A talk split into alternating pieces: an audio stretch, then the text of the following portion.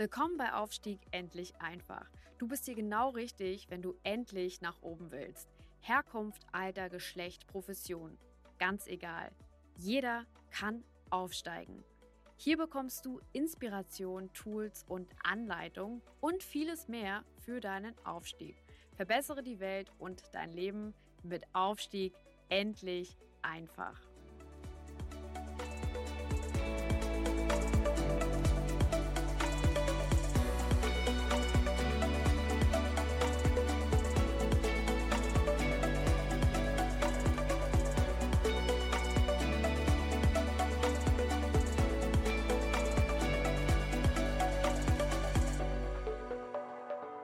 Ganz herzlich willkommen heute zu einer weiteren Folge von Aufstieg endlich einfach, deinem Podcast für das Thema Aufstieg, für dein Weiterkommen, für die Karriere und natürlich ähm, ja, für, auch für dein privates Leben. Ganz, ganz herzlich willkommen. Heute geht es weiter im, Themenkon im Themenkontext ähm, Generationenkonflikt. Es geht um Generationen, aber es geht trotzdem eben auch immer wieder um Alltagssituationen. Und darum wollen wir uns heute ganz besonders kümmern. In dieser Folge lernst du verschiedene Techniken kennen, die dir im Alltag helfen können, Konflikte aufzulösen, ja, Chancen zu ergreifen und dich selber ähm, äh, so voranzubringen, dass du weiterkommst. Also, welche Techniken kannst du nutzen im Alltag? Wie sieht es überhaupt aus? Wir reden über das Thema Generationenkonflikt. Wir haben heute Situationen in vielen Unternehmen, wo Menschen in der Generation, sage ich mal, Babyboomer, 1950 bis 1964 geboren oder Generation X 65 bis 79 geboren, ähm, in Führungsposition, noch in Führungspositionen sind oder ganz stark in Führungspositionen sind. Das sind ähm, Leute, die sind heute teilweise, ich sag mal 60, ähm, Mitte 50, 50 vielleicht, bis Leute, die sind heute vielleicht irgendwie gerade mal ja, 42, 43. Also in diesem, in diesem Bereich bewegt sich das. Viele von diesen Menschen sitzen heute in Top-Führungspositionen, sitzen heute in Senior-Positionen, sind heute langjährige Mitarbeiter, vielleicht schon 20 Jahre irgendwo dabei. Wechselbereitschaft ähm, gering, sind sehr, sehr gerne, machen das sehr, sehr gerne, was sie machen und haben ein großes Problem mit der nachfolgenden Generation. Sagen, die nachfolgende Generation ist faul, ja, die sind verweichlicht, die, äh, die haben nur die Freizeit im Kopf, Während auf der anderen Seite die junge Generation sagt, ja, diese Alten, das sind ja Sturköpfe, die halten immer noch am Alten fest, die haben überhaupt nicht begriffen, dass Work-Balance, Work-Life-Balance wichtig ist. Das sind so die Konflikte, die es gibt.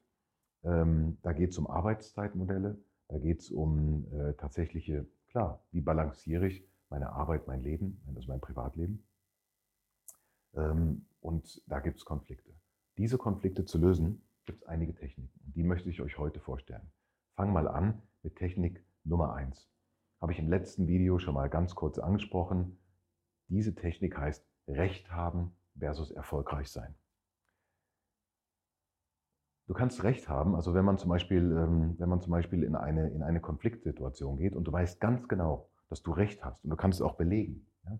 Und der andere streitet aber ähm, weiter, dann, dann eskaliert dieser Streit und irgendwann geht es nicht mehr weiter. Verhärten sich die Fronten und man kommt nicht weiter. Du hast zwar recht, aber du hast vielleicht einen Freund verloren. Ja? So ist es im Beruf halt eben auch. In Diskussionen, wenn es darum geht, was ist richtig, was ist falsch. Ähm, äh, erhöhen wir jetzt den Preis? Ist die junge Generation wirklich faul? Ähm, warum räumen wir die Kaffeetassen nicht ab? Und so weiter. Geht es ganz, ganz oft eben immer um diese richtig versus falsch Frage. Übrigens auch im Bildungssystem. Ich würde euch empfehlen, das nicht zu machen. Ich würde euch empfehlen, immer die Frage zu stellen, dient das dem Ziel? Also wenn ihr in eine Diskussion kommt in eurem Unternehmen, ähm, äh, wo es darum geht, ja, wir haben es immer so gemacht und nee, wir machen es jetzt so, das ist diese typische äh, Du hast recht versus ich habe recht Diskussion, würde ich euch empfehlen, nicht teilzunehmen. Ich würde euch empfehlen, die Frage zu stellen, was dient dem Ziel am besten?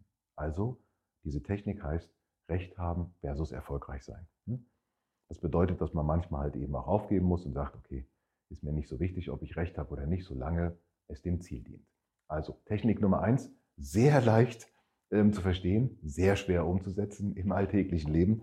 Ähm, ich mache das in meinen Seminaren mit unseren, ähm, mit unseren äh, Teilnehmenden Äh, immer wieder und immer wieder und immer wieder. Das braucht einige Zeit, bis das in Fleisch und Blut übergeht. Das nächste Thema, emotionale Entkopplung. Ähm, dazu mache ich noch ein extra, ein extra Video. Sage euch nur, worum es geht.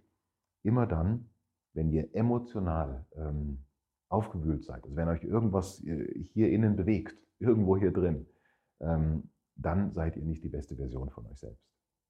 Ja? Immer dann, wenn man ähm, Entscheidungen zu treffen hat und trifft die aus der Emotion heraus, ist die Entscheidung nicht immer die beste Version, die sie hätte sein können. Komme dazu noch, ich mache dazu ein extra Video. Emotionale Entkopplung heißt, sich bewusst von dieser Emotion zu entkoppeln, aus der Situation herauszugehen, sich sozusagen von oben selbst zu beobachten, ähm, die Fakten aufzulisten, seine Emotionen mit einzubeziehen natürlich und dann zu bewerten. Ich komme dazu. Ähm, das nächste Thema geht eigentlich in die gleiche Richtung, Reizreaktionsmodell. Ähm, vielleicht habt ihr das schon einmal gehört, geht es wirklich das gleiche zwischen Reiz und Reaktion liegt ein Raum. Also der Reiz kommt hier, jemand sagt, du bist blöd und dann wehrt man sich und dann haut ihm vielleicht eine. Ja? Ähm, da war der Raum zwischen Reiz und Reaktion sehr klein. Ähm, jeder kennt das vielleicht, es gibt immer irgendeinen Onkel oder irgendeine Tante bei, der, bei einer Weihnachtsfeier, ähm, die bei bestimmten Themen eine Zündschnur von 0 mm hat. Also da musste nur äh, das Thema ansprechen, was ich kriege in der Ukraine, gibt es gleich eine Explosion. Vielleicht kennt ihr das und habt das schon mal gesehen. Ähm, da ist der Raum zwischen Reiz und Reaktion auch ähm, null. Ja? Kleine Kinder zum Beispiel, wenn du einem, einem Zweijährigen was wegnimmst, dann tritt er dir einfach das Schienbein. Das also da ist noch keine Reflexion da. Leider ist das gleiche Verhalten auch bei vielen Erwachsenen zu beobachten. Ähm, das ist leider so, weil die sich dessen nicht bewusst sind, dass es zwischen Reiz und Reaktion einen Raum gibt. Ähm, ganz wichtiges, ganz wichtiges Thema. Das heißt, du kannst entscheiden, wenn ein Reiz auf dich einwirkt, also wenn dich jemand beleidigt zum Beispiel, wie du reagierst. Dazu musst du dich emotional entkoppeln, also runterfahren, Zeit lassen dazwischen und dann kannst du besser reagieren. Wenn du direkt reagierst, könnte die Reaktion ähm, äh, ja, körperliche Gewalt sein. Ne? Und das wollen wir nicht. Dann ein Thema, das ein, ein sehr, sehr starkes, sehr, sehr starkes Modell ist, gehe ich auch nochmal stärker darauf ein in einer der nächsten ähm, Videos. Das ist das Thema Nonviolent Communication. Also nicht, ähm, also gewaltfreie Kommunikation.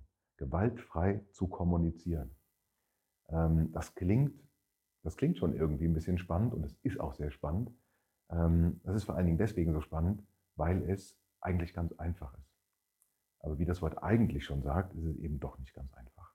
Gewaltfreie Kommunikation geht es darum, ähm, bewusste und unbewusste Angriffe und Unterstellungen in, ähm, in Gesprächen zu vermeiden. Also eher, ich sag mal, eher ich bezogen zu reden als du bezogen. Nicht sagen, du hast das gemacht, sondern für mich hat sich, ich habe das so wahrgenommen also das sind Themen aus der gewaltfreien Kommunikation. Es gibt Studiengänge dazu. Also das ist nichts, was wir in, in zwei Minuten kurz abhandeln können, aber trotzdem ein, ein kleiner Hinweis. Ich bezogen kommunizieren, immer besser als ähm, vorwurfsvoll du, du bezogen. Unterstellungen auf jeden Fall ähm, äh, vermeiden. Und ein ganz wichtiger anderer Ansatz aus der Nonviolent Communication ist das Thema ähm, beobachten ja, und zuhören versus bewerten. Ja, also, also wenn ich irgendwas, ähm, wenn, wenn du mir jetzt sagst, ja, ähm, ich mag es zum Beispiel mit dem Auto 200 über die Autobahn zu fahren, ja, dann gar sagen viele, ja, das ist viel zu schnell und Gott sei Dank können wir das noch. Das geht beides in die gleiche Richtung. Es wird relativ schnell eine Bewertung. Das bitte weglassen, sondern beobachten statt zu bewerten. Ja. Und wenn, dann ich bezogen, ah, was, also ich persönlich, ich mache es anders, also nicht sagen, ja, ich finde, du sollst das nicht machen, das ist auch nicht der richtige Ansatz, sondern zu sagen, ah, okay, also ich mache das für mich anders. Ähm, ja, finde ich interessant, warum machst du das so? Also beobachten versus bewerten. Ein anderes Thema ist das Thema im Alltag, was du ganz klar machen kannst, ist das Thema Vorbereitung.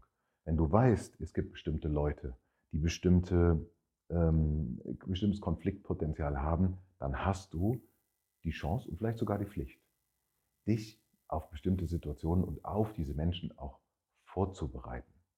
Das heißt also, ähm, man kann die studieren, man sieht also, wie die reagieren. Das heißt nicht, dass man sich anpassen muss, das meine ich nicht. Aber ich meine, man kann sich vorbereiten.